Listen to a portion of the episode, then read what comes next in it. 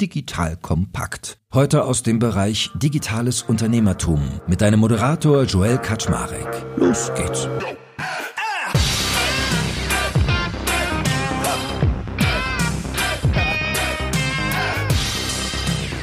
Hallo Leute, mein Name ist Joel Kaczmarek. Ich bin der Geschäftsführer von Digital Kompakt und heute ein Herzensthema von mir. Es geht nämlich um den Faktor der Plastikreduktion.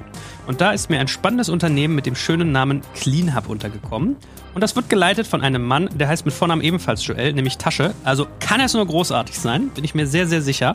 Und CleanUp hat sich verschrieben, der Mission, Weltmeere von Plastik zu befreien, beziehungsweise eigentlich genauer gesagt dafür zu sorgen, dass das Plastik gar nicht erst ins Meer kommt. Also werde ich mit dem lieben Joel mal anfangen, darüber zu reden, was ist denn eigentlich so die weltweite Situation in Sachen Plastik im Meer? Was gibt es da für Plastiksorten? Wo kommt das her? Wo sollte man ansetzen? Und dann werden wir mal eintauchen, wie sieht eigentlich so sein Produkt aus und was für ein Geschäftsmodell hat er darauf aufgebaut? Denn er hat zum Beispiel mit Lakestar von meinem guten Bekannten, dem lieben Klaus Hommels, auch einen sehr namhaften Investor. Also auch Menschen riechen da wohl Gewinnpotenzial, was ja das Coolste ist, wenn man was Gutes macht und dann auch noch Geld mitverdient. Deswegen, ich bin heute total gespannt, freue mich, dass ich dem mal eine Bühne geben kann und äh, ja, werter Namensvetter, herzlich willkommen. Ja, vielen lieben Dank. Ich freue mich sehr, hier zu sein. Lass uns doch mal anfangen, wie angedroht, dass wir uns mal unterhalten. Was bedeutet denn eigentlich der Faktor Plastik im Meer? Also ich glaube, jeder hat schon mal von diesen Garbage Patches gehört, die es irgendwie in den Meeren gibt, diese schwimmenden Plastikinseln und Mikroplastik steht jetzt auf jedem Duschgel drauf. Aber vielleicht kannst du ja mal so ein Big Picture geben, wo wir da gerade so stehen. Plastik ist ja ein Phänomen, sag ich mal, der Industrialisierung ging so richtig los in den 1950er Jahren und das Wachstum ist extremst exponentiell und geht auch immer weiter und immer weiter. Und wir stehen heute bei circa 11 bis 14 Millionen Tonnen, die jährlich ins Meer gehen. Das ist ungefähr ein ja, wie man es so kennt, so ein Müllauto vollgeladen mit Plastik pro Minute, der da ins, ins Meer geschüttet wird, um auf diese 11 bis 14 Millionen Tonnen zu kommen. Also es ist wirklich massiv viel. Und das ist nur die Spitze des Eisbergs. Das ganze Thema geht eigentlich viel früher los. Wir sind aktuell bei einem ungefährlichen Volumen von 350 bis 400 Millionen Tonnen an Kunststoff, die pro Jahr produziert werden. Und das ist wirklich schwer zu visualisieren, wenn man sich mal vorstellt, wie leicht Plastik eigentlich ist. Also ein Kilo Plastik, wenn man es jetzt nicht sonderlich zusammendrückt, füllt das ungefähr so ein 50 bis 60 Liter Müllbeutel zu Hause und das mal ein paar Millionen, dann kann man sich die Volumen ungefähr vorstellen. Ne? Also muss man nochmal hervorheben, man redet gar nicht nur von reinem Gewicht, sondern wirklich von Volumen, von Masse, was das quasi an Raum einnimmt im Meer. Und man kennt ja so die Horrorstories, also bei uns im Aquarium in Berlin gibt es immer mittlerweile so Aquarien, da sind keine Fische drin, sondern da schwimmen Plastikflaschen und dann steht daneben, wie lange es dauert, die zu zersetzen. Also hast du da mal so einen Benchmark? Wenn es ums Volumen Ihr Lieben, hier ist Joel von Digital Kompakt und heute möchte ich euch unseren Partner BWI vorstellen. Die BWI ist eines der größten IT-Service-Unternehmen in Deutschland und unterstützt die Bundeswehr bei ihrer Digitalisierung. Eine wichtige Aufgabe dabei ist die Einführung von Innovationen in der Truppe, aber das Unternehmen leistet noch viel mehr und bietet ein breites Aufgabenspektrum von Beratung über Realisierung bis zum Betrieb. Jetzt mal Hand aufs Herz, wenn du einen Job im Technologiebereich suchst, wirklich was bewegen und vor allem spannende Inhalte vorfinden möchtest, dann bist du hier genau richtig aufgehoben. Denn die BWI arbeitet an vielen spannenden und herausfordernden Projekten, wie beispielsweise der Digitalisierung der Gesundheitsversorgung der Bundeswehr und treibt Innovationen voran. Sie bietet das Beste aus zwei Welten. Sie ist eine hundertprozentige Bundesgesellschaft in der Rechtsform einer GmbH und bietet damit eine hohe berufliche Sicherheit, kann aber gleichzeitig extrem flexibel agieren. Und ganz ehrlich, Sven Weizenegger aus unserem Hackers-Podcast ist einer der coolsten Socken, die ich kenne und gleichzeitig extrem talentiert. So jemand geht nicht ohne Grund zu einem Unternehmen wie der BWI. Wenn das für dich also auch interessant ist, dann schau dir die BWI jetzt einfach mal selbst an. Ich habe dir unter digitalkompakt.de slash BWI eine Weiterleitung eingerichtet. Und natürlich verlinke ich das auch in den Shownotes und alle Sponsoren findest du immer auch auf unserer Sponsorenseite unter digitalkompakt.de slash Sponsoren umgeht. Wir haben mal ungefähr hochgerechnet, wenn wir so einen 40-Fuß-Container mit Plastik füllen würden und auch da wieder das Material nicht sonderlich stark komprimieren, dann fast ein so ein 40-Fuß-Schiffscontainer ungefähr sowas um die eine Tonne an Kunststoff. Ich habe in Sri Lanka einen vollbeladenen LKW mit Wasserflaschen gesehen und dachte, das ist ja wahnsinnig viel. Und das ist so ein siebeneinhalb Tonner gewesen. Und da waren dann am Ende des Tages 500 Kilo an, an Kunststoffflaschen hinten drauf. Und das ist ein großes Problem vom, oder ja, es ist so, was im Verpackungsbereich hervorragend ist, dass das Material leicht und versatil ist, leicht formbar und so weiter, ist hinten raus ein, ein riesengroßes Problem, weil die Logistikkosten extrem hoch werden, wenn du ein leichtes Material hast und was viel Stauraum benötigt, ist das einfach sehr teuer zu transportieren und es baut sich eben auch nicht gut ab. Ja. Wieder, was in der Verpackung hervorragend ist, dass es ein sehr stabiles Material ist, was seine Eigenschaften nicht ändert, ist hinten raus aber ein Problem, weil wenn das Zeug einmal in der Umwelt landet, dann hat man das Problem, dass es zwar zerfällt, aber es zerfällt eben in, in Mikroplastik. Und das wiederum sorgt dann für Probleme, weil sich an dieses Mikroplastik dann gerne Giftstoffe anhaften im Meer. Diese Giftstoffe mit dem Plastik werden dann von Fischen oder von Plankton aufgenommen und gelangen so dann auch in die Nahrungskette. Und so schafft es dann eben über die Nahrungskette das Mikroplastik mittlerweile auch bei uns ins Blut. Ähm, man hat es schon in der Plazenta gefunden, man hat es in der Brust äh, oder in der, in der Muttermilch gefunden. Es hat also auch schon den menschlichen Körper betreten. Es ist noch relativ unklar, was da wirklich die, die gesundheitlichen Schäden sind, die man davon trägt, aber es ist ein chemisches Produkt und ich persönlich muss das jetzt auch nicht bei mir im, im Blut haben. Ja. Ich meine mal gelesen zu haben, dass Plastik im Blut wie Hormone wirken. Also ich glaube, es wird definitiv was machen und also wie, wie lange dauert das zum Zerfallen? Ich habe sowas, habe ich sowas mit 900 Jahren richtig im Kopf oder ist es sogar noch mehr? So zwischen 400 bis 900 Jahren. Es dauert auf jeden Fall sehr, sehr lang und ich bin bei sowas immer auch ein bisschen vorsichtig, weil man hat ja jetzt noch nie wirklich einen Beobachtungszeitraum aufstellen können, weil so lange gibt es Kunststoff noch nicht. Ich weiß nicht, was da wirklich die Methoden sind, um das dann auch zu berechnen. Man weiß einfach nur, dass es sehr, sehr lange dauert und diese Zersetzung in Mikroplastik einiges an Problemen mit sich führt. Und sag mal, wer sind so die Hauptemittenten eigentlich von Kunststoff? Also ich habe immer so den Eindruck, man hört irgendwie immer in die Richtung Südostasien, irgendwelche Inseln, äh, China vielleicht viel, aber auch wirklich, äh, ich überlege gerade, was ich mal so gehört habe, Richtung Indonesien, meine ich, höre ich immer relativ viel. Ist es so das oder wer, wer verursacht das eigentlich? Das sind ehrlich gesagt zwei unterschiedliche Fragen. Die größten Emittenten, wenn es darum geht, wo kommt viel Plastik in die Meere, da ist tatsächlich China noch an an Stelle Nummer eins. Allerdings muss man da auch dazu sagen, dass sie bis vor ein paar Jahren, dass die knapp 30 Prozent vom Plastikvolumen von Europa und den USA aufgenommen haben. Und dann haben die irgendwann gesagt, wir möchten dieses Material hier nicht mehr importieren. Wir möchten das nicht bei uns haben. Ähm, und das hat dann den ganzen europäischen Markt ziemlich unter Schock gesetzt oder auch den, den amerikanischen Markt, weil wir teilweise selber gar nicht die Infrastruktur hatten, mit dem, mit dem Abfall umzugehen. Und dann wurde sich halt nach neuen Exportländern umgeschaut und da hat man dann die Türkei gefunden. Vieles geht mittlerweile nach Polen. Polen, aber auch andere südostasiatische Länder sind davon betroffen. Indonesien, Malaysia. Ja, also man hat auf der einen Seite auch die illegalen oder teils illegalen Abfallexporte aus Europa raus in diese Länder.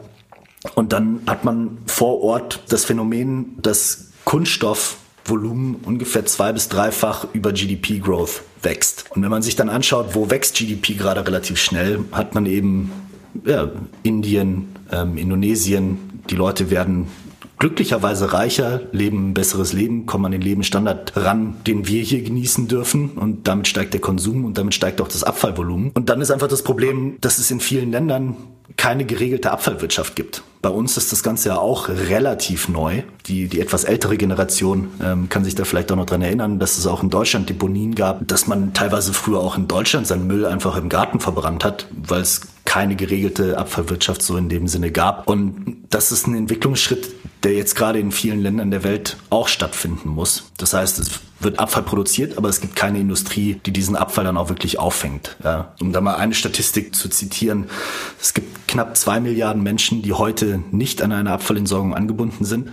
Und auch das große Zahlen, um das mal in Perspektive zu setzen, ist, man geht davon aus, dass es bis 2040 vier Milliarden Menschen sind, die nicht an Abfallentsorgung angebunden sind, weil eben Bevölkerungswachstum viel in den Ländern stattfindet, wo es heute keine Abfallwirtschaft gibt. Und um all diese Menschen anzubinden, müsste man pro Tag 500.000 Menschen mit Abfallentsorgung versorgen, um 2040 eben nicht mehr diese vier Milliarden Menschen zu haben, die nicht angebunden sind.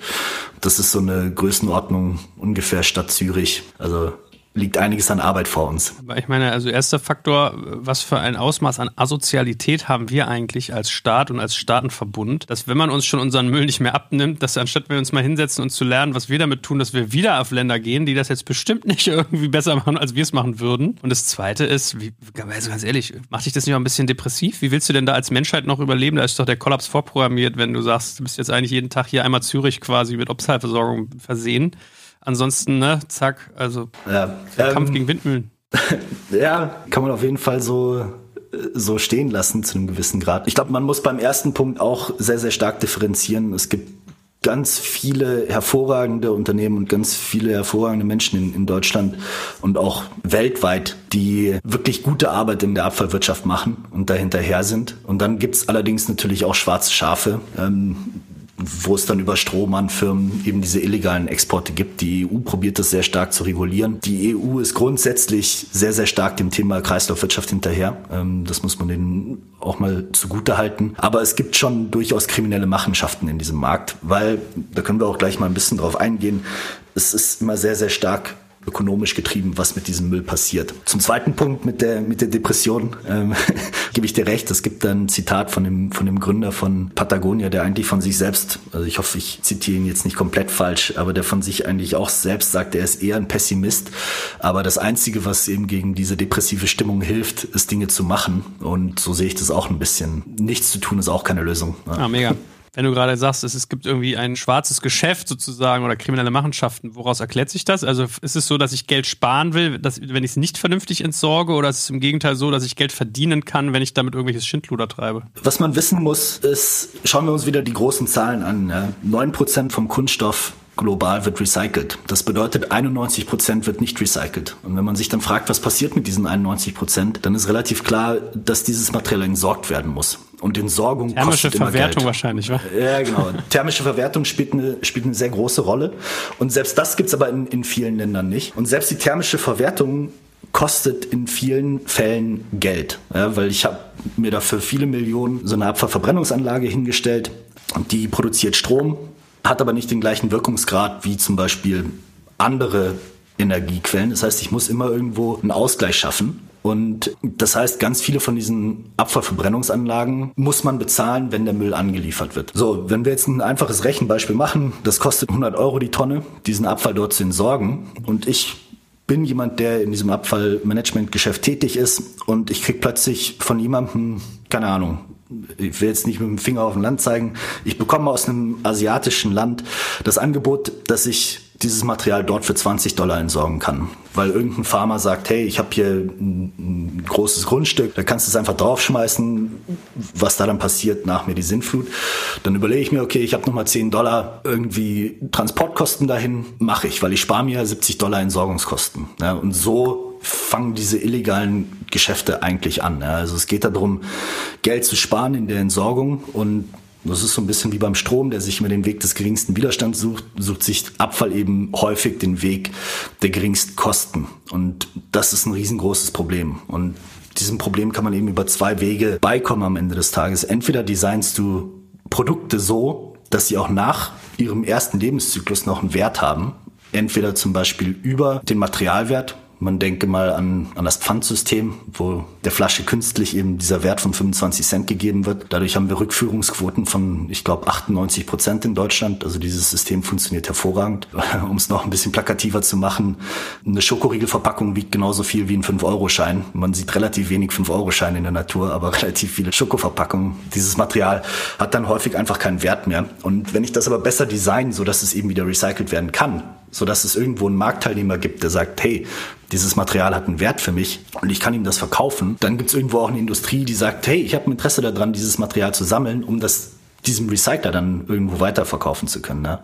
Und sobald dieser Effekt ausfällt, sobald die Kosten für die Abfallsammlung höher sind als der Wert von dem Abfall selber, in dem Moment habe ich eine Verschmutzung. Und sag mal, warum ist es so, dass Plastik de facto kein Rezyklat ist? Also ich meine, an und für sich möchte man ja meinen, gerade so Hartplastiksachen und wenn ich sie nur Schredder und irgendwie Kabelummantelung draus mache, müsste man ja was mit tun können. Und ich meine mich mal zu erinnern zu haben, dass es keine Plastikstandards gibt, wo man sich auch so ein bisschen wundert, warum es sowas nicht gibt. Also manchmal, wenn man so Flaschen anguckt, stehen ja unten immer so ein Dreieck mit runden Ecken drauf und eine Nummer drin, ja, aber dann sind es irgendwelche Polyethylen 1, 2, 3 oder 4 und keiner weiß aber eigentlich, was drin ist. Liegt es daran oder woran liegt das? Das spielt eine sehr, sehr große Rolle. Wenn man sich zum Beispiel Beispiel so eine Standard-Wasserflasche anguckt, die besteht aus Polyethylen, Terephthalat, PET, das ist so das, was eigentlich jeder kennt. Und da steht dann auch die Kennung mit drauf. Es gibt dann noch HDPE, das sind so die Shampoo-Flaschen. Dann gibt's LDPE, das sind dann eher die Foliengeschichten. Ähm, dann hast du noch PVC, also Polyvinylchlorid, viel in Fenstern und in Böden verbaut. Also es gibt acht übergeordnete Gruppen an Kunststoffen, aber diese acht Gruppen kann ich untereinander noch mal weiter mischen, weil eine Verpackung hat immer den Zweck, das Produkt was verpackt wird, zu schützen. Und die unterschiedlichen Kunststoffarten haben unterschiedliche Materialeigenschaften. LDPE ist eben sehr flexibel, daraus mache ich viele Folien. HDPE funktioniert sehr, sehr gut im chemischen Bereich, weil es sich nicht so leicht angreifen lässt. So, und dann werden Verpackungsarten kombiniert. Ja? Und grundsätzlich kann man sagen, je weniger hier gemischt wird, je mehr Monomaterial ich habe, also zum Beispiel eine Wasserflasche aus reinem PET, lässt sich hervorragend recyceln, weil nur ein Material drin verbaut ist. Wenn ich jetzt aber eine Chipstüte nehme, wo ich irgendwie elf, zwölf Lagen an, an verschiedenen Materialien habe und eine davon ist auch noch Aluminium, dann habe ich ein Problem. Das sind die sogenannten Mehrschichtverpackungen und diese Mehrschichtverpackungen kriege ich mechanisch kaum recycelt. Also extremst schwer. Nur mit einem sehr, sehr hohen finanziellen Aufwand kann ich dieses Material irgendwie wieder voneinander trennen und recyceln. Und ja, dann wird das halt nicht gemacht, wenn das irgendwann zu teuer wird, ja. Weil es ist auch da wieder aus einer ökonomischen Betrachtung super interessant. Normalerweise entwickelt sich der Preis ja irgendwo an der Nachfrage, ja. Jetzt ist es so, auch da, wenn ich wieder das Beispiel von einer Wasserflasche nehme, ich kann das aus neuem Material machen. Das kommt irgendwo von der Ölplattform hin zum, zum Chemiker, der das Ganze dann durch eine Raffinerie jagt, Kunststoff herstellt, Flasche produziert. Das ist eine Industrie, da hat Skaleneffekte ohne Ende. Auf der anderen Seite kann ich das Material aus dem Abfall nehmen, aussortieren, schauen, dass es sauber wird, recyceln und zu einer neuen Flasche machen. Wenn jetzt das Neuplastik irgendwie einen Preis von 1000 Euro hat pro Tonne und das Material, was aus dem Abfall kommt, weil das nicht so ein perfekter Prozess ist, von 1200, dann machen da die Firmen vielleicht noch mit und sagen, okay, diese 200 Euro an Green Premium bezahle ich gerne. Ich kann mir dann aber draufschreiben, das ist aus recyceltem Kunststoff. So, aber viel höher kann dieser Preis nicht gehen, ja, weil dann sagen die irgendwann, es rechnet sich einfach nicht, ich benutze weiterhin Neuplastik. Und der Preis von dem Rezyklat kann sich also nicht endlos expandieren, um die ganzen Kosten, die dahinter stecken, aufzufangen. Und das ist das Kernproblem vom Recycling irgendwo. Ja. Also du hast einmal die technischen Faktoren, aber dann hast du diese ganzen ökonomischen Faktoren. Ich hoffe, das ist einigermaßen verständlich gewesen. Ja, absolut. Ich habe ich hab noch zwei Fragen, die mich beschäftigen, bevor wir mal auf eure Lösung eingehen, was ihr eigentlich tut. Die erste wäre, es gibt ja auch immer mehr so Bioplastik, dass man dann irgendwie hört, es ist aus Mais gemacht oder aus irgendwelchen anderen Stoffen. Ist es vom Effekt her wirklich besser? Also wenn das dann irgendwie in so, ins Meer kommt, habe ich dann was davon, weil es irgendwie zerfließt und es tut keinem weh? Oder ist es genauso schlecht? Da muss man auch vorsichtig sein, weil der Teufel steckt im Detail. Es gibt einmal biobasierte Kunststoffe, die dann eben zum Beispiel aus Maisstärke hergestellt werden. Und dann gibt es biologisch abbaubare Kunststoffe. Und die müssen nicht unbedingt aus biobasiertem Material sein. Also das sind grundsätzlich schon mal zwei, zwei unterschiedliche Sachen. Ja. Also das eine ist eine sogenannte Feedstock-Frage. Was verarbeite ich hier eigentlich? Nehme ich einen fossilen Rohstoff oder nehme ich einen nachwachsenden Rohstoff? Ist eine sehr, sehr wichtige Frage. Und das zweite ist, wie abbaubar ist dieses Material? Und ein relativ häufig gesehenes Problem ist einfach, dass sich Kunststoffe oder abbaubare Kunststoffe durchaus abbauen, allerdings nicht mit der gleichen Geschwindigkeit, wie sie zum Beispiel Bioabfall abbaut. Wenn ich die dann aber in die gleiche Kompostanlage fahre, dann habe ich das Problem, der biologische Teil baut sich deutlich schneller ab und das ist dann durchsetzt von irgendwie Mikroplastikpartikeln, die sich nicht mit der gleichen Rate abgebaut haben und dann habe ich ein, ein verunreinigtes Produkt. Also viele Kompostanlagen möchten dieses biologisch abbaubare Material gar nicht annehmen und das ist so ein bisschen der Disconnect zwischen der Verpackungsindustrie und der Abfallindustrie. Ja, also man sieht, wir, wir sprechen jetzt was äh, 20 Minuten und wir haben schon einen riesengroßen Blumenstrauß an, an vielen verschiedenen Problemen aufgemacht. Da steckt also wirklich einiges dahinter mit einer, einer sehr, sehr hohen Komplexität. Und wir haben noch nicht mal darüber gesprochen, was die Hygienevoraussetzungen an Verpackungen sind, äh, was die ganze Regulatorik sagt zu dem Thema. Ich glaube, was wir bis jetzt ganz gut rausgearbeitet haben, ist, dass es ein sehr, sehr ökonomisch getriebenes Problem ist. Ja, hätte ich nicht besser sagen können und irgendwie im Fuck-up, also so in ja. sich ein bisschen so klingt. Ja. Ähm, meine letzte Frage vor eurem eigentlichen Produkt wäre nämlich noch genau diese Richtung gewesen. Warum wird es eigentlich so viel produziert und warum wird es nicht anders reglementiert? Weil ich sitze manchmal so da und denke mir, okay, wir haben so einen auf dicke Hose gemacht, bis wir mal irgendwie Glasstrohhalme hatten oder aus Pappe und so, mit dem puppigen Strohhalm. Und dann gehst du in so eine Eisdiele, hast den Becher irgendwie aus Plastik, hast den Löffel aus Plastik. Dann drüben gibt's noch Kaffee to go aus Plastik. Also da gibt's ja irgendwie keinerlei so wirklich mal gefühlt nachhaltige Regulierung und gleichzeitig, also ist, ist es beim Preis zu erklären, hat es mit Hygiene zu tun, ist es mit Gewicht, aber so hast du ja schon gar nicht nachgedacht zum Beispiel. Was macht es aus, dass man so gerne Plastik herstellt und weiterhin ein... Werbung Aufgepasst! Das Jahr 2024 ist schon voll im Gange und jetzt heißt es neue B2B-Leads gewinnen. Du möchtest deine Sales Pipeline so schnell wie möglich voll haben und deshalb empfehlen wir dir an dieser Stelle unseren Partner SalesViewer. Wer nicht weiß, was SalesViewer macht, hier eine kurze Erklärung. SalesViewer entschlüsselt Unternehmen, die deine Webseite besuchen und zeigt diese in Klarnamen an. Du siehst also ganz genau, wer eure Webseite besucht und wofür sich diese potenziellen Kundinnen interessieren. Und damit hast du ja wirklich ein mächtiges Werkzeug in den Händen, weil du diese Unternehmen dann zielgenau ansprechen und einfach zu neuen Kundinnen machen kannst. Dein Marketing und Vertrieb werden das für die B2B-Lead-Generierung feiern, sage ich dir. Und du bist damit auch in guter Gesellschaft, denn Marktführer wie Stepstone, Jochen Schweizer, Sport5 oder Avato Systems setzen bereits auf SalesViewer und generieren damit täglich neue B2B-Leads. Wie so eine Registerkasse eigentlich, wo es immer klingelt, wenn du wieder eine neue Brand identifiziert hast, die sich für dich interessiert und die du jetzt einfach pflücken kannst. Daher, wenn das für dich interessant ist, dann teste SalesViewer doch einfach mal kostenlos. Alles, was du dafür wissen möchtest, findest du unter folgender Weiterleitung: digitalkompakt.de slash salesviewer. Und wie immer verlinke ich dir es auch auf unserer Sponsorenseite unter digitalkompakt.de slash Sponsoren. Das war's mit dem Werbespot jetzt? Du hast eigentlich die, die allermeisten Gründe genannt. Es ist ein sehr hygienisches Material. Ganz viel von der Innovation, die wir haben, wäre ohne Kunststoff nicht, nicht möglich gewesen. Und man muss auch mal ähm, ich bin persönlich kein Plastikgegner. Ja. Also ich glaube, in vielen Bereichen hat Plastik uns als Menschheit wirklich weiter vorangebracht. Sei es in der Medizin, wenn man jetzt mal an Corona zurückdenkt. Klar war jede Maske einzeln verpackt oder irgendwie aber gleichzeitig habe ich dadurch auch eine sehr hygienische Atmosphäre in dieser Maske drin und ich habe keine Keime da noch weiter dran. Ne? Dann ist natürlich das Thema Gewicht eine Frage, gerade wenn es dann an die Logistik geht weil schweres Gewicht bedeutet natürlich auch höhere CO2-Emissionen, die transportiert werden müssen. Und wenn wir an Hygiene und Frischhaltung denken, denkt man natürlich auch sofort an die Lebensmittelindustrie. Kunststoffverpackung hält Lebensmittel länger frisch. Das ist so. Und je länger ein Lebensmittel frisch gehalten werden kann, desto höher sind die Chancen, dass es auch konsumiert wird. Und ein viel größeres Problem als die Kunststoffverpackung sind Lebensmittelabfälle, ja, weil da habe ich die komplett vorgelagerte Industrie der Landwirtschaft, die sehr CO2-intensiv ist oder grundsätzlich sehr, sehr carbonintensiv. Und dann habe ich auch nochmal ein Lebensmittel, was schlecht werden kann, was zu Methanemissionen führen kann. Ähm, also rundum schlecht. Der Kunststoff drumherum sorgt dafür, dass es länger frisch bleibt, dass dieses Szenario idealerweise ausbleibt. Jetzt kann man natürlich die dahinterliegende Frage stellen, sollten wir nicht alle Systeme neu denken? Und da habe ich dann immer so ein bisschen das Problem, ich habe vorher gesagt, Strom sucht sich immer den Weg des geringsten Widerstands. Wenn man mal an Geschäftsmodelle denkt, wie wahnsinnig viel Geschäftsmodelle auf Convenience aufgelegt sind. Die Convenience für uns als Menschen zu steigern. Ja? Ähm, irgendwie, ich will meine Einkäufe innerhalb von fünf Minuten vor der Tür stehen haben. Ich will, ich, eigentlich will ich gar nicht mehr einkaufen gehen. So. Und wenn ich was einkaufe, ich will, dass das dann auch irgendwie zwei Wochen lang frisch hält. Ja. Also es ist ja sehr, sehr nachfragegetrieben vom Menschen und viele Geschäftsmodelle optimieren einfach darauf, entweder uns unsere Aufmerksamkeit wegzunehmen oder uns das Leben leichter zu machen. So, und das ist ein Trend, der wird nicht weggehen. Und ich glaube, das ist einfach so was, was man wie akzeptieren muss und dann schaut, dass man dann einen Planeten drumherum baut, der trotzdem weiter funktionieren kann. Ja. Und ich glaube, dass Kreislaufwirtschaft da eine, eine sehr, sehr große Rolle spielen kann, weil ich sage immer, der Mensch ist sehr schwer in seinen Verhaltensweisen zu ändern. Man sieht es jetzt vermutlich auf der Audioaufnahme nicht, aber hinter mir stehen Sportgeräte, benutze ich die aktuell näher und ich weiß trotzdem, dass es gut für meine Gesundheit wäre, wenn ich es tun würde. Aber ich verändere mein Verhalten nicht so schnell. Ja. Und wenn wir jetzt davon ausgehen, dass wir irgendwie möchten, dass 10 Milliarden oder heute sind wir 8 Milliarden, äh, dass 8 Milliarden Menschen ihre, ihre Gewohnheiten ändern, wird das extrem schwierig. Ich sage nicht, dass das nicht das bessere Szenario wäre, ich sage nur, dass es das sehr, sehr schwierig ist. Aber ich konnte es auch lustigerweise genau in den USA sehr stark am lebenden Objekt beobachten, wenn ich da in New York war, war in dem koreanischen Deli, wo wir jeden Tag gegessen haben. Du siehst halt die Leute rein und rausgehen. Es geht halt einfach schnell. Also die kaufen das Plastik wahrscheinlich günstig ein. Die Leute sind schnell wieder raus. Sie müssen nicht schwer tragen. Es muss kein System da sein, dass ich jetzt irgendwie so To-Go, Recap, weiß ich nicht was habe.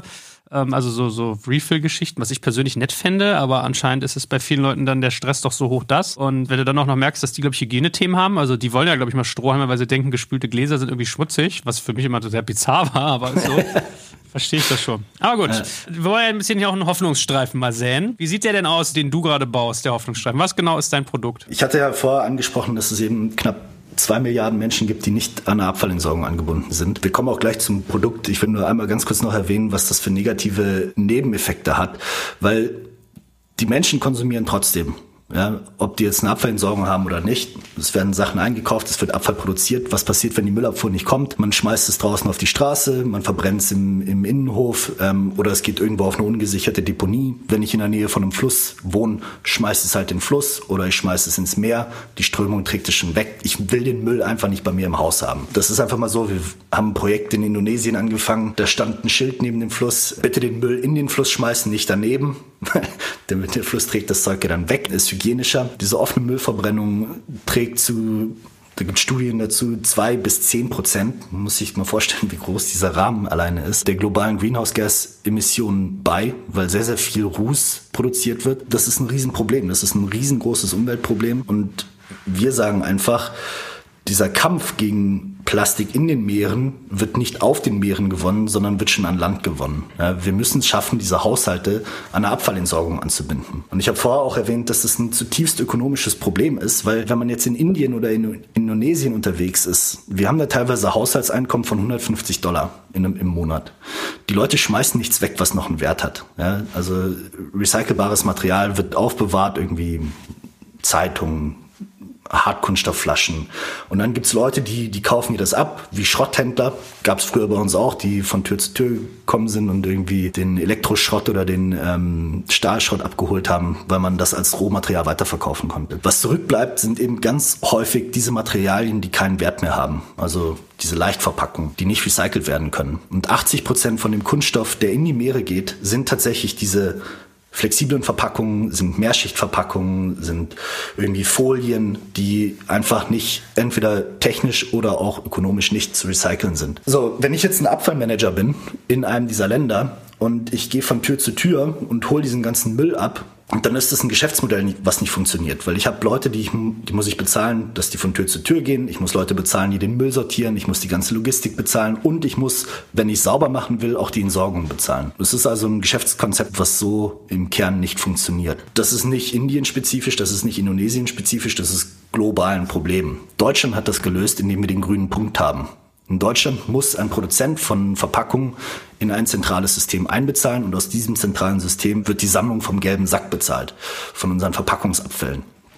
Und deswegen ist das die einzige Tonne, für die wir als Konsument auch nichts bezahlen, sondern das liegt auf den Schultern der Produzenten. Und ich finde das eigentlich einen ganz charmanten Weg, weil das, so sollte es eigentlich überall auf der Welt sein. Ja? Die Leute sagen immer, ja, Plastik ist so schön billig. Ja, es ist so schön billig, weil man vergisst, die Externalitäten mit einzupreisen. Man vergisst, die Entsorgung von diesem Material mit einzupreisen. Und das ist der Ansatzpunkt von Cleanup, wo wir auf Konsumgutunternehmen zugehen und sagen, guck mal, du produzierst dieses Material, es führt zu einem Umweltschaden, übernimm doch Verantwortung für dieses Material. Bezahl doch die Sammlung von genau dem Material, was du eigentlich imitierst. Und damit lösen wir auf jeden Fall schon mal in einem ersten Schritt dieses ökonomische Problem dass sich Abfallentsorgung lohnt, dass dieses Material erst gar nicht in die Umwelt kommt. Ja? Also wir incentivieren sehr, sehr stark Haushaltssammlungen in Regionen, wo es das heute noch nicht gibt, finanziert durch heute tatsächlich Unternehmen, denen dieser Müll nicht mal gehört, die aber einfach sagen, wir wollen eine bessere Zukunft, wir wollen, dass irgendwie wir auf einem sauberen Planeten leben können, wir wollen weniger Kunststoff in den Meeren und wir finanzieren das. In Zukunft hoffe ich natürlich, dass wir auch die großen Konsumgutunternehmen dazu bewegt kriegen, in diese Systeme einzubezahlen, dass der Müll eingesammelt werden kann. Und das hat zwei Effekte. A, ist Plastik nicht mehr ganz so billig und in dem Moment, wo es nicht mehr so billig ist, wo es ein Kostenfaktor wird, überlegt sich dann natürlich auch ein Unternehmen, wie kann ich dieses Material eigentlich reduzieren? Wie kann ich meine Kostenstruktur reduzieren? Durch bessere Verpackungen, durch vielleicht kreislauffähigere Verpackungen. Und auf der anderen Seite kann ich den Eintritt von Kunststoff in die Natur verhindern. Ja, also das ist der Kerngedanke von unserem Geschäftsmodell. Ist der grüne Punkt nicht aber ironischerweise abgeschafft in Deutschland? Nee.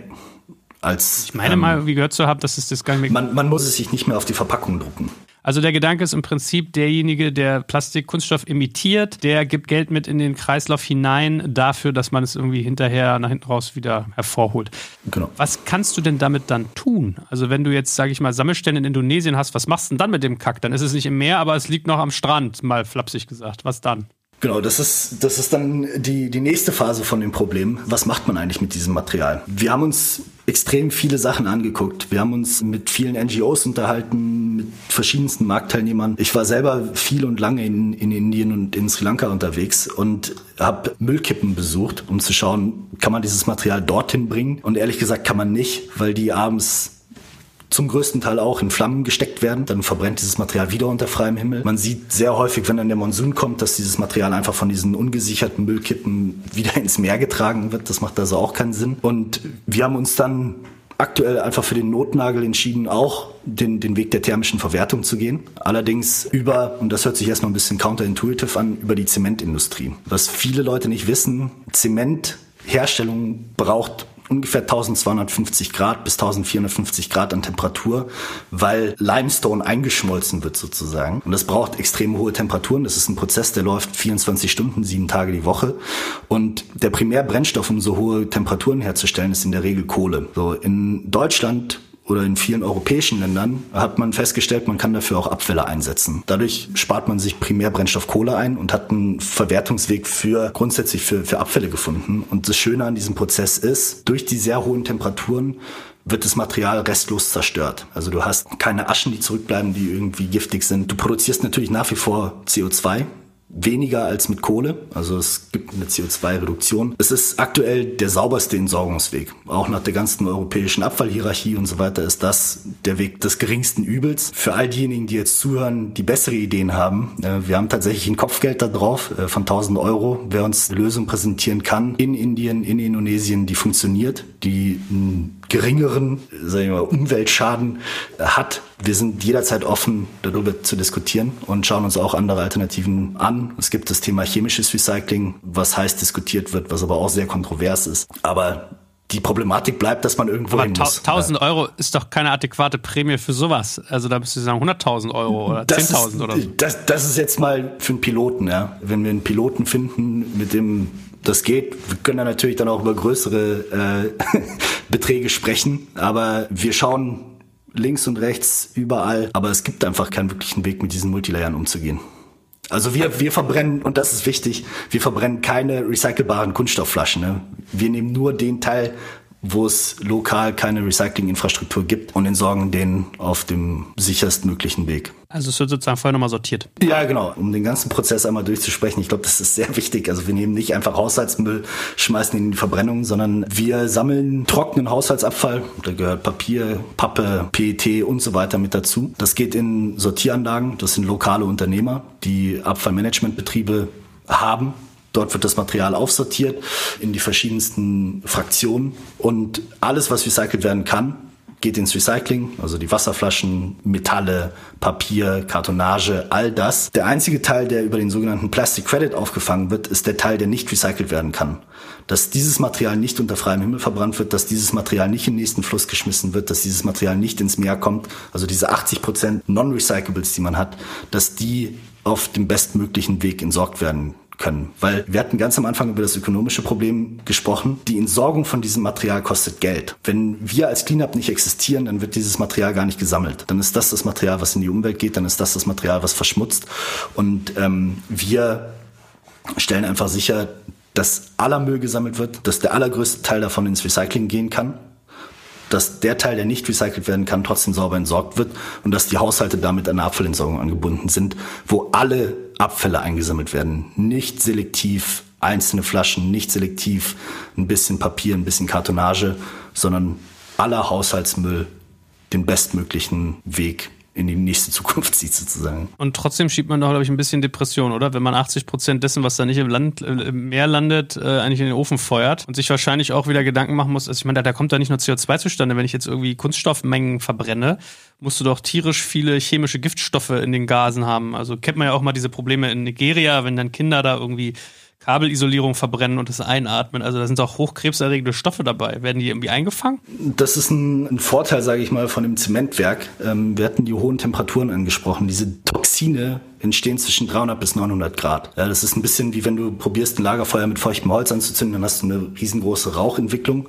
In den Werken selber hast du 1250 Grad. Das heißt, es wird schon sehr, sehr viel Giftstoff zerstört. Dann hast du alkaline Atmosphären in dem Zementwerk, was nochmal weitere Giftstoffe bindet, plus Filtertechnologie. Also wir arbeiten auch nur mit den zwei größten Herstellern eigentlich zusammen die dort auch auf die richtige Technologie setzen, die Erfahrung im Bereich der Abfallverwertung haben. Ähm, wir arbeiten jetzt nicht mit irgendwie einem kleinen Zementwerk zusammen, was da das Zeug einfach so verfeuert, sondern da stecken Prozesse dahinter. Das Material geht davor durch ein Labor, wird untersucht, sind das die richtigen Kunststoffe. Es ist da kein PVC mit dabei, was zu Chlorgas führen kann. Das ist ein Problem. Sondern ist das technisch zulässig, was entsorgt wird? Erreichen wir damit die richtigen Temperaturen? Die Anlagen haben alle Fütterungsmechanismen, die abstellen, wenn die Temperaturen zu niedrig werden sollten. Das ist Engineering, ja. Das ist nicht irgendwie ein Lagerfeuer, wo man den, den Müll reinjagt, sondern das sind dafür zulässige Anlagen. Ja. Verstehe mich auch nicht falsch. Ich will auch nicht dich kritisieren. Ja. Es ist ja ein, ein systemisches Thema. Ja, es ist, glaube ich, eher meiner Enttäuschung dann geschuldet, dass, es, dass wir noch nicht weiter sind als Menschheit. Aber ich überlege noch so, wenn man jetzt mal ganz ehrlich ist und ein bisschen flapsig vielleicht daher oder so ein bisschen giftig, kann man ja sagen, eigentlich, was ihr macht, ist ja ein bisschen Ablasshandel. Ne? Also ich tue was Böses, gebe Geld, und damit passiert dann was. Könntet ihr die Ablässe, die Einnahmen nicht eigentlich auch teilweise nutzen, um dafür zu sorgen, dass zum Beispiel der Plastikmüll gar nicht erst von uns nach irgendwie Asien kommt, sondern hier meinetwegen thermisch verwertet wird, anstatt dass sie dann wieder in Indonesien und dann wieder so, also da hast ja tierische Logistik quasi eigentlich auch dahinter. Ich glaube, das ist auch noch eine wichtige Feststellung. Wir fassen keinen Müll an, der aus Europa nach Asien geht, sondern wir fangen am asiatischen Haushalt an. Und der asiatische Haushalt hat ja keinen europäischen Müll in dem Sinne, ja.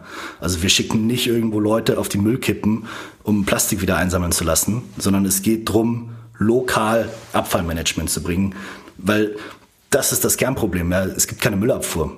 Uns geht's nicht um die Abfallverbrennung, uns geht's nicht irgendwie um die Zusammenarbeit mit mit dem Zementwerk. Uns geht's darum, dass Abfälle vor Ort eingesammelt werden, dass Sammelsysteme entstehen, dass möglichst viel Material recycelt werden kann und dass möglichst wenig Müll in die Meere gelangt. Und das ist die systemische Intervention. Ja. Es geht nicht um den europäischen Müll. Das einzige Incentive, was man hier setzt, ist, dass man sagt, Plastikproduktion wird einfach teurer, mach weniger davon. Was wir auch machen, ist, dass wir dieses Geld in Forschungsprojekte investieren.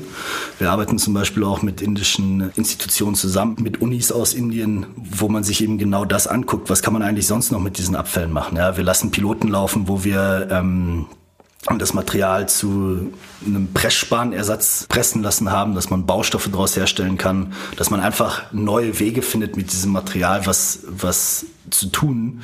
Aber das Aller, Allerwichtigste ist einfach, dass dieser Müll überhaupt mal erfasst wird, dass der als Rohstoff sortiert wird in die einzelnen Fraktionen und man sich dann angucken kann, was kann ich eigentlich mit jeder einzelnen Fraktion irgendwo in der Kreislaufwirtschaft anfangen.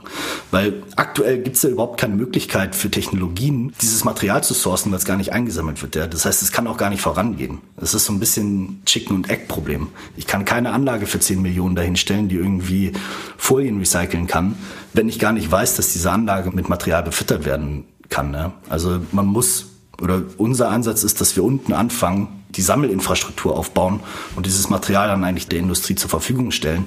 Und das aber finanziert durch Gelder von denjenigen, die es auch bezahlen sollten. Und nicht irgendwie vom. Das war ich gerade im Begriff, dich zu fragen. Macht ihr das assetless? Also geht ihr hin und sagt, ihr überweist Geld an lokale Sammlungs Sammelstellen oder Anbieter, die da schon sind? Oder baut ihr richtig vor Ort auch Infrastruktur mit auf? Wir äh, fördern die lokalen Unternehmer. Also wir finden in den Ländern jeweils ja, Leute, die die Abfallwirtschaft betreiben. Also wir sind Asset Light. Was wir denen zur Verfügung stellen, ist die Softwareplattform, mit der sie den Nachweis erbringen müssen, dass die Abfälle eingesammelt werden. Ja, also das ist ein Track-and-Trace-System. Und damit stellen wir sicher, dass eben das, was in Europa passiert, gerade nicht stattfindet, dass die Abfälle irgendwie eingesammelt werden und an eine Stelle gehen, wo sie gar nicht hingehen sollen, sondern der Prozess ist von Anfang bis Ende durchgetrackt. Mit dieser Beweislage kann man dann eben zurück in den Markt gehen und sagen, guck mal, wenn du hier Geld ausgibst, passiert mit diesem Geld auch wirklich was. Also man stellt dieses Vertrauen her und bindet so die lokale Abfallindustrie überhaupt mal an Kapitalmarkt an, dass die finanziert werden können und macht den aber gleichzeitig hinten dran dann sage ich mal man, man baut Netzwerke aus Sammlern und Entsorgern bzw. Recyclern und kann so durch eine Plattform eigentlich das ganze Material in Zukunft auch zirkulieren lassen. Ja. Also unser Ziel ist, möglichst viele Abfallsammler auf eine Plattform zu bringen, dass man einfach den gesamten Bedarf im Markt oder äh, sorry, das gesamte Angebot im Markt gebündelt hat und die Leute dann Zugriff auf diese Ressourcen aus den Abfallsammlungen haben dass man dann eben kreislauffähige Produkte machen kann. Weil das geht so ein bisschen zurück zu dem Gedanke am Anfang. Was hilft es uns denn, wenn wir Kunststoffe aus biologisch abbaubarem Material produzieren, die dann irgendwo an Konsumenten kommen, der aber trotzdem keinen Zugang zu einer Abfallentsorgung hat, dieses Material also nie wieder zurück in den Kreislauf kommt, sondern trotzdem irgendwo ins Meer geschmissen wird, unter den falschen Bedingungen, um biologisch abbaubar zu sein, weil die Enzyme fehlen, weil irgendwie die Temperaturen fehlen, da beißt sich die Katze in den Schwanz. Ich kann das beste Verpackungsmaterial auf den Markt bringen. Wenn es unten keiner einsammelt, um es wieder zurückzuführen, dann gibt es keine Kreislaufwirtschaft. Das ist das Kernproblem. Was ich echt schade finde, dass man einfach nicht mehr mitmachen kann. Also ich weiß, ich habe mal einen Beitrag gesehen über ein französisches Startup, das hat äh, Zigarettenkippen eingesammelt und hat daraus Geschirr hergestellt. Und da habe ich so gedacht, alles klar, wenn du so Filter von Zigaretten wo halt irgendwie 40 bis 60 unterschiedliche Giftstoffe drin sind und die irgendwie, weiß ich nicht, 90 Liter Grundwasser verseuchen, wenn du sie draußen liegen lässt. Wenn du das hinkriegst, so quasi in ein Produkt zu überführen, dass du sogar von essen kannst, da hatte ich mir irgendwie echt mehr ausgemalt, als dass man 80 Prozent sozusagen einfach verfeuert, mal gelinde gesagt, ja. Bei uns wird nicht 80 Prozent verfeuert, ne? das ist äh, wichtig. Ich sage nur 80 Prozent von dem Kunststoff, der in die Meere geht, das ist eben dieses nicht recycelbare Material. Okay. Weil man liest doch mal dauernd, dass sie irgendwie Tonschuhe draus machen. Oder diese Wasserflasche war mal ein Stift oder dieser Stift war mal eine Flasche. Richtig, so. aber eine Flasche war halt nie eine, eine Mehrschichtfolie, wo Aluminium und so weiter mit drin verarbeitet wurde. Ach Mensch, das Leben ist kompliziert, ne? Das Leben, das ist das, was ich anfangs meinte. Wie gesagt, ich glaube, das ist extrem wichtig zu verstehen. Uns geht es darum, dass sich ökonomisch die Sammlung aller Abfälle für die Abfallunternehmer lohnt. In dem ersten Schritt. Weil so können wir das Material mal aus dem Meer raushalten. In dem zweiten Schritt ist extremst wichtig, was macht man damit? Wir sind da überhaupt durch keinen einzigen Vertrag dann gebunden, den aktuellen Status quo aufrechtzuerhalten. Ich glaube, jeder kann nachvollziehen, dass wir super gern einen anderen Weg gehen würden, weil es ist eine schwierige Story, wie man auch jetzt merkt. Ne? Es ist äh, nichts, was irgendwie intuitiv ist. Es ist nur aktuell der bestmögliche Weg, damit umzugehen. Und was ich eigentlich noch nicht verstanden habe, ist, wo kriegt ihr Geld? Wollt ihr überhaupt Geld? Oder seid ihr Non-Profit, was ich jetzt nicht glaube? Ja, also wir nehmen eine Marge, gerade auch für diesen ganzen Tracking-Teil. Wir nehmen die Marge aber nicht von den Abfallmanagern, ähm, sondern die kommt von den Konsumgutunternehmen. Und die Idee in der Zukunft ist eben, das ist das, was ich eben meinte, uns geht es darum, dass Abfälle erfasst werden und sortiert werden und dass man aus diesen Abfällen was Neues machen kann. Ja, nur ich hoffe, dass das wirklich rüberkommt. Für mich es gibt Marktteilnehmer, die machen das und in meinen Augen ist das grundfalsch. Es gibt Marktteilnehmer, die nehmen diesen Plastik-Credit, finanzieren damit die Sammlung von PET-Wasserflaschen, die ohnehin recycelt werden können und optimieren dadurch ihre eigene Marge. In diesem Moment hat ein Plastik-Credit 0,0 Impact auf das Plastikproblem. Das Einzige, was schön ist, ist, dass da jemand ein Kunststoffprodukt mit einer super Story zu einer Wahnsinnsmarge weiterverkaufen kann. Ein Plastik-Credit muss, um eine Zusätzlichkeit zu haben, an den Teil gebunden sein, der von sich aus selber keinen ökonomischen Wert hat. Wir müssen dem Material einen Wert geben, was heute keinen Wert hat, dass überhaupt jemand im Markt Sinn darin sieht, dieses Material zu sammeln. Weil ansonsten wird sich dieses System darum optimieren, nur das Material einzusammeln. Und das ist ja das, was heute faktisch schon passiert. Nur das Material einzusammeln, wo der Markt heute schon Interesse dran hat. Und der ganze andere Rest landet weiter in der Natur, landet weiter in den Meeren, landet weiter im Fluss, wird unter freiem Himmel verbrannt. Da gehen dann die ganzen Dioxine raus. Da geht das ganze Giftgas raus, was man aus den Dokus über die E-Müllkippen aus Ghana und sonst wo kennt. Das ist das eigentliche Umweltproblem. Ja? Und da gibt es bessere Möglichkeiten, mit diesem Material umzugehen, aber die kosten Geld. Das sind Externalitäten. Und das muss bepreist werden. Und erst wenn das sauber bepreist ist, dann wird man auch sehen, dass oben irgendwo eine Veränderung stattfindet. Weil was ist denn das aktuelle System? Ich darf dieses Zeug herstellen, ich darf dieses Material irgendwo in Verkauf geben und was danach passiert, kann dem Hersteller komplett egal sein, weil niemand mal den Finger in die Wunde legt und sagt, guck mal, dieses Zeug ist Müll, das muss damit gemacht werden. Ja? Und ich glaube, das muss dem Konsumenten auch bewusst sein, also dass durch den Kauf von so Mehrschichtverpackungen, dass das Zeug alles in der Verbrennung landet. Global, weltweit. Woran es mich ein bisschen erinnert, ist dieser Witz. Ja, mit Bäumen, wenn die WLAN machen würden, würden wir die stehen lassen, aber leider machen die nur diesen Sauerstoff. Und das ist beim genau. Müll ein bisschen genauso, ne? Vielleicht müsste man so ein NFT pro Müllstück machen ja. so. aber ich meine, das ist dann nicht großartig anders von dem, was wir machen. NFT ist dann halt irgendwie, hört sich cooler an oder, oder sonst was, aber macht am Ende des Tages auch nichts anderes, außer diesem Stück Müll halt einen Wert zu geben, dass es Sinn macht, damit weiter umzugehen. Kannst du mich trotzdem noch mal ein bisschen mit durch die Zahlen führen? Wie viel Umsatz macht ihr denn, beziehungsweise wie viel Marge habt ihr denn auf, also sagt ihr irgendwie pro Kilo Plastik sind so und so viel Cent an uns und so und so viel Cent für die Plastiktokens, mit denen ihr versucht, dem bisher wertlosen Müllprodukt einen Wert quasi zuzuschreiben? Wie ist es bei euch gelagert? Man kann es so genau nicht runterbrechen, weil wir zum Beispiel Projekte haben, die sind in, sag ich mal, Küstenregionen in Indien am Festland. So, da hast du eine größte Bevölkerung. hast sehr kurze Transportwege und kannst den es ist einfach günstiger als Gesamtprojekt. Ja. Dann hast du Projekte irgendwo auf den Andaman Islands ähm, in der Mitte vom Indischen Golf. So und da dieses Material wegzuschaffen, kostet ein Heidengeld. Und das wird alles über einen Preis am Ende des Tages ausgeglichen. Und deswegen kann man jetzt nicht sagen, wenn ein Cent bei uns ankommt, wie viel geht dann in die unterschiedlichen Projekte rein. Ne? Gibt's du mal, löst du mal anders auf, mal so als Feeling für euer Unternehmen. Mhm.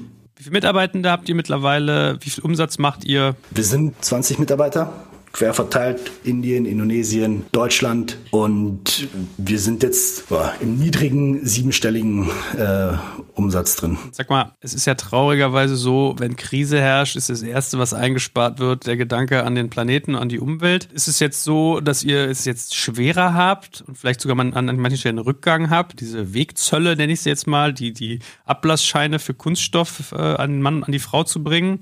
Oder ist nach wie vor der Wille eigentlich da, auf der Unternehmensseite mal Verantwortung zu übernehmen? Der Wille ist nach wie vor da. Wir sehen auch, dass die Kunden, die bei uns sind, da weiter drauf committed sind. Und ich will hier ehrlich gesagt auch nochmal so, so ein bisschen die Lanze brechen dafür, dass das in meinen Augen kein Ablasshandel ist. Es sind notwendige Investitionen, um dieses Problem in den Griff zu kriegen. Weil alleine wenn wir, wenn wir uns jetzt auch zum Beispiel mal unser Studio-Setup hier angucken, dein Mikrofon, deine Kopfhörer, der Laptop, das ist alles möglich gemacht, weil irgendwo da drin Kunststoffteile verbaut sind. Deine Kopfhörer haben und dein Laptop-Inhalt hat zu 100% Anti-Flame Retardants in dem Kunststoff drin, was dazu führt, dass dieses Material nicht recycelt wird. Ich glaube, jeder hat diesen Sommer irgendwo Eis gegessen, wo Kunststoffe und wo man diese Multischichtverpackung hat. Jeder hat zu Hause irgendwo im Kühlschrank einen Tetrapack stehen. Du hast selber gerade eine Kunststoffflasche in der Hand. Ne? Also dieses Material ist überall. Und jetzt ist die Frage, wo möchten wir als Gesellschaft hin? Möchten wir diesen Übergang zu einer Kreislaufwirtschaft schaffen? Und eine Kreislaufwirtschaft braucht ein funktionierendes Abfallsammelsystem. Und dieses Abfallsammelsystem kostet heute mehr Geld, als dass es erwirtschaften kann. Und dann muss dieser Premium von irgendwo kommen. Und dann muss man eigentlich den Unternehmen, die sagen, mich zwingt dazu heute keiner, dann muss man den Unternehmen, die heute vorangehen und das machen, muss man eigentlich applaudieren und sagen, so wie du wirtschaftest, sollte jeder wirtschaften. Weil es gibt keine Wirtschaft ohne Externalitäten. Das gibt's einfach nicht. Also sag mir eine Industrie, die den Planeten besser macht als schlechter. Vielleicht regenerative Landwirtschaft. Aber wird regenerative Landwirtschaft heute wie Mittelalter betrieben irgendwie mit einer, mit einem, mit einem Steinpickel oder fahren da auch Traktoren über den Acker? Und woraus sind diese Traktoren gemacht? Stahlindustrie. So, womit sind die betrieben? Auch mit Öl und Gas. Das ist die Schwierigkeit. Möchten wir als Menschheit wieder zurück in die Höhle gehen? All unseren Luxus, unsere Hygienevorrichtungen, all diese Errungenschaften, möchten wir das aufgeben? Und wenn ja, dann ist das auch die Entscheidung von jedem Einzelnen. man kann ja hier in den Wald gehen und wieder in der Höhle leben. Ja? Oder sagt man, okay, wir haben Probleme, die wir angehen müssen. Ein Weg daraus ist die Kreislaufwirtschaft wo Wertstoffe oder Rohstoffe im Kreislauf gehalten werden, wo ich irgendwie aus dem alten Kopfhörerpaar wieder ein neues Paar machen kann. Aber wie funktioniert das dann? Der alte Kopfhörer muss ja von irgendjemandem eingesammelt werden und irgendwo in einem System zugeführt werden, wo das wieder zu einem neuen Kopfhörer pass oder kommen kann. Ja? Und dafür bauen wir die Infrastruktur. Das ist der Teil, worum es uns geht. Es geht nicht darum, dass wir sagen, wir wollen das System am Leben halten, wo irgendwie der nicht recycelbare Kunststoff in die Abfallverbrennung muss. Ich wäre froh, wenn das nicht so wäre. Ich wäre froh, wenn alles Material, was wir heute einsammeln, so einen massiven Wert hat, dass wir das Zeug weiterverkaufen können und man alleine davon leben kann. Aber das funktioniert halt leider nicht. Das machen einzelne Unternehmen, machen das so. Und ich will da keine Namen nennen, aber wenn jemand das Thema im Kunststoffbereich recherchiert, fragt die Leute, was macht ihr mit dem nicht recycelbaren Zeug? Die allermeisten Unternehmen, die da draußen unterwegs sind, sammeln von irgendwelchen Resorts auf schönen Inseln die Wasserflaschen ein, um daraus dann irgendwie ein Garn zu produzieren, dass man dann im nächsten Shop sagen kann, das ist ein recycelter Turnschuh dass man dann darauf wieder einen 20 Euro Bonus oben draufschlagen kann, den der Konsument gerne zahlt und man hat 0,0 Effekt auf die Umwelt gehabt. Ja, aber gutes Statement. Und jetzt hol mich nochmal ab. Wie kommt es, dass jemand wie irgendwie Lakes da in euch investiert? Waren es die einzigen? Wer war vielleicht auch noch dabei? Ist es ein Gewinnthema, was du machst? Weil VC-Geld ist ja irgendwie immer 10x getrieben, wie man so neudeutsch sagt. Also massives Wachstum, Growth. Oder ist es ein bisschen so, dass selbst Fonds mittlerweile für sich entdeckt haben, dass irgendwie ESG, Umwelt und Co doch was Wichtiges sind.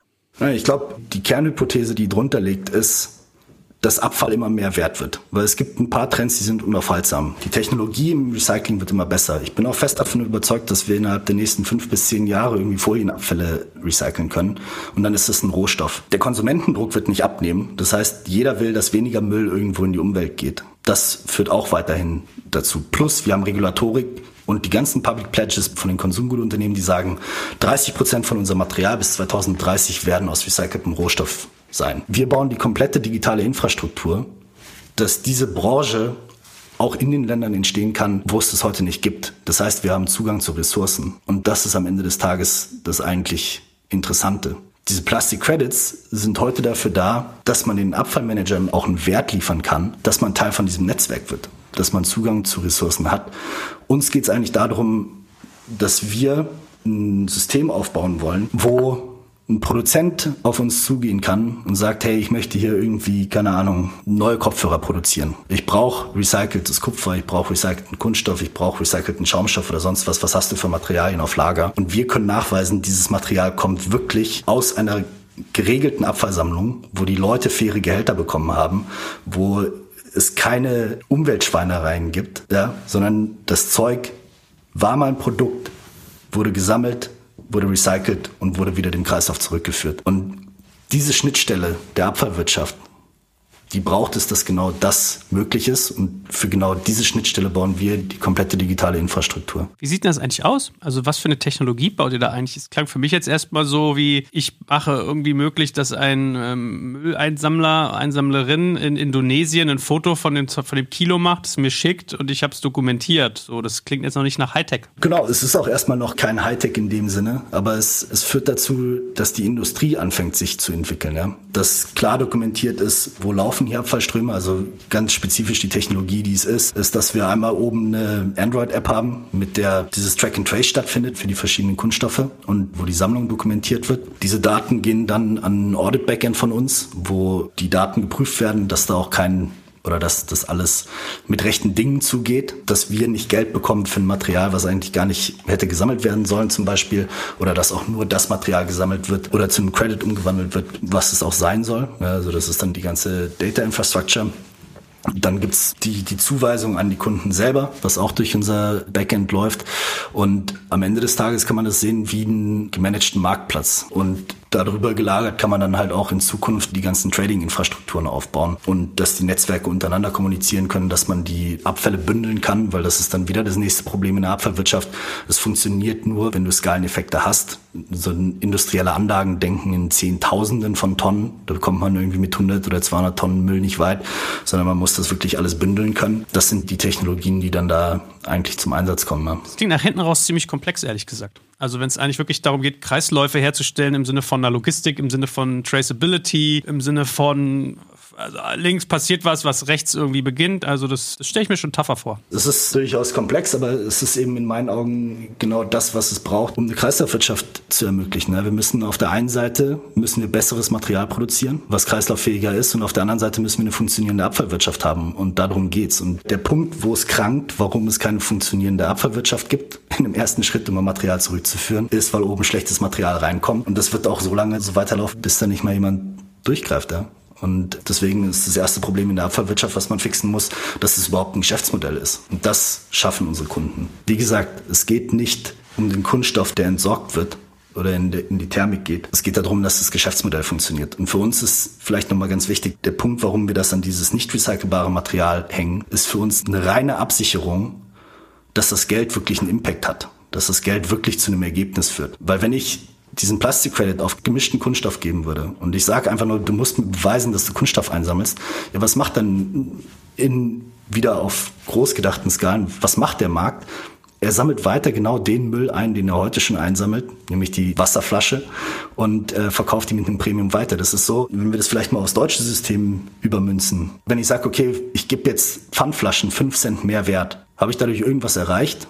Nee, die Leute sammeln ja die, die Pfandflasche auch für 25 Cent schon. Wenn ich jetzt aber sage, ich gebe irgendwie 5 Cent Wert auf Zigarettenstummel, was passiert denn dann? Dann fangen die Leute halt auch an, irgendwie die Zigarettenstummel aufzuheben und einen Weg dafür zu finden. Ja. Und genau so muss dieses Credit-System gedacht werden. Und nur wenn du halt dem Material einen Wert zuführst, der heute keinen hat, wird auch angefangen, dieses Material einzusammeln. Und dann ist der günstige Weg, um das einzusammeln, eben direkt am Haushalt und nicht irgendwo aus der Natur, nicht aus dem Meer, nicht von der Müllkippe. Das ist. Den Part habe ich übrigens noch nicht ganz verstanden, warum du bei den asiatischen Haushalten und nicht bei den deutschen zum Beispiel angefangen hast. Na, wir haben doch eine Abfallentsorgung. Also in Deutschland meinst, im, Gro im, Großen, im Großen und Ganzen funktioniert das, das System ja. Wir haben in Deutschland der Anteil von mismanaged waste, also Müll, der nicht eingesammelt wird und irgendwo in die Natur geht, das laut Statistiken irgendwo bei 1,5 Prozent. Aber meintest du nicht, dass wir nach in die Türkei exportieren und Co? Also könnte man nicht auch seine. Genau, das hinten dran gibt es ja natürlich noch Geschichten, die komplett schief laufen, wo man auch intervenieren kann, aber das ist ehrlich gesagt eine Aufgabe von, von Interpol und nicht von, von einem, von einem Technologie-Startup. Ähm, ja. Und in Asien sind die Anzahl von mismanaged Waste liegt halt irgendwo bei 60, 70 Prozent. 80 Prozent von dem Plastikmüll geht in Asien ins Meer und nicht in Europa, ja. Und das ist ja das, das große Problem, womit alles mal irgendwo angefangen hat, dass wir eben Plastik haben, was ins Meer geht. Und wenn wir das aufhören oder stoppen wollen, dann muss da unten der Hahn abgedreht werden, wo das passiert. Und das idealerweise eben über ein Zero Waste Konzept, wo aller Müll eingesammelt wird, wo alles rückgeführt werden kann an System. Ähm, und, und ja. sag mal, letzte Frage, dass du zum Thema so insgesamt, weil mich das auch oft beschäftigt, was du gerade skizziert hast. Warum gibt es eigentlich nicht mehr Pfandsysteme oder Ausweitungen? Hast du da einen Einblick? Weil man könnte ja sagen, also wie viel Deo-Sprühdosen und Duschgelpackungen und Haarshampoo und Zahnbürsten oder weiß ich nicht was gibt es auf diesem Planeten, wo du sagst, also Zahnbürste vielleicht ein bisschen special, aber so eine, so eine Duschgepackung, also fragt man sich doch. Oder die Zigaretten, ne, wie du angesprochen hast. Warum gibt es da nicht mehr? Das ist eine gute Frage, weil einiges auch wieder, es ist definitiv auch eine Kostenfrage, ist meine Einschätzung, weil du die ganze Logistik dahinter irgendwo aufbauen musst. Ein Pfandsystem zu etablieren ist, glaube ich, nicht so wahnsinnig einfach. Zur Frage von den Aludosen ist dann auch wieder eine technische Frage. Es gibt einfach Sachen, die kann ich aus dem bestehenden Abfallstrom relativ einfach rausfiltern und, und wieder zu Wert machen. Der Grund, warum Metalle zum Beispiel so einfach zu recyceln sind oder zu finden, sind, ist, weil ich die deutlich einfacher aus dem Abfallstrom ausscheiden kann. Ne? Alleine mal alles, was magnetisch ist, der klebt halt ein Magnet über dem Band, der alles, was Stahl ist, rauszieht. So Stahl gibt es natürlich auch verschiedene Legierungen, aber die haben unterschiedliche Schmelzpunkte. Die kann ich dann in einem Recyclingverfahren deutlich einfacher wieder voneinander trennen als verschiedene Kunststoffe, die wirklich zusammenpappen sozusagen. Das ist die simple Erklärung dafür, sage ich mal. Ja. Auch Shampooflaschen und so weiter kriegt man relativ leicht raus, weil die Monomaterial sind und Gibt ja auch schon, schon, schon einiges. Gefragt, sitzen eigentlich wirklich Leute in solchen Müllsortieranlagen, die dann vorhand den, den Müll, den wir in die Tonne schmeißen, noch, also ich weiß, es gibt so Folien werden wettgepustet, Magneten etc. Aber wird das eigentlich echt so handpicked noch gemacht oder ist das gar nicht mehr so? Es sind teilweise mechanische ähm, Trennverfahren, teilweise dann eben, wie du sagst, mit so Windshifters, die dann halt die Folien rausblasen. Dann gibt es auch sehr viele spannende Startups, die sich genau um dieses Thema Müllsortierung kümmern, zum Beispiel RecycleEye oder auch Great Parrot, die die Bilderkennung über den Bändern machen, dass die Sortierqualität erhöht werden kann. Da gibt es verschiedene Ansätze und ja. Also, Joel, du bist ein geiler Typ. Erstens tust du was gegen die Verschmutzung dieses Planeten. Zweitens hältst du aus, meinen Frust hier die ganze Zeit zu ertragen, was nicht mehr geht. Und äh, drittens habe ich den Eindruck, dass du wirklich bewandert bist und Ahnung hast von deinem Thema. Es muss an deinem Namen liegen, würde ich mal sagen. Ist mindestens mal ein Faktor. ja. Und äh, ich danke dir ganz, ganz herzlich. Was auch hilft, sind die, sind die vergangenen vier Jahre selber bis zum Knie im Müll gestanden zu haben in Indien. Und gibt definitiv einfachere Cases.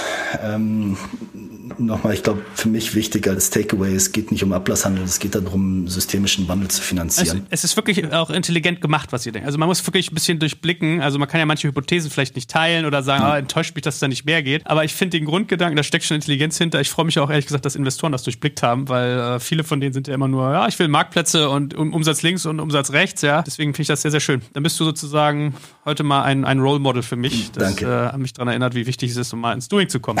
Anyway. vielleicht noch ein allerletzter Punkt. Ja. Wir haben in unserem Shareholders Agreement festgehalten, dass die Firma nicht an Zementunternehmen verkauft werden kann, weil wir eben nicht der Energielieferant von, von der Zementindustrie werden wollen. Und die Firma darf auch nicht an Öl und Gas verkauft werden, weil wir auch nicht das Greenwashing-Vehikel von der Industrie sein wollen. Das ist in den Verträgen mit Weitsicht festgehalten.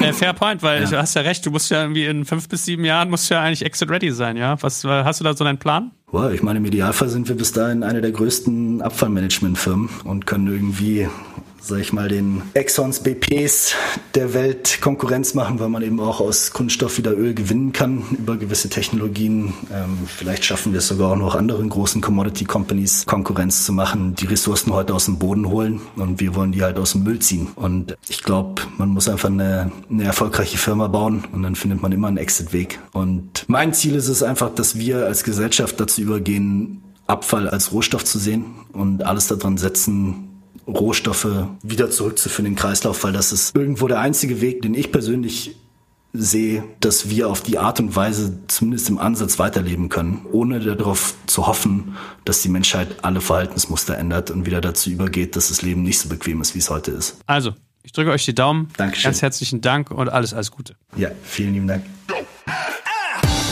Danke fürs Zuhören beim Digital Kompakt Podcast. Du merkst, hier ziehst du massig Wissen für dich und dein Unternehmen heraus.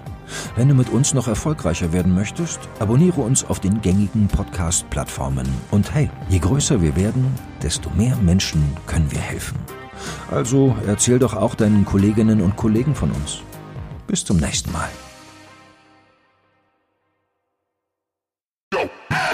Jetzt kommt ein kleiner Werbespot.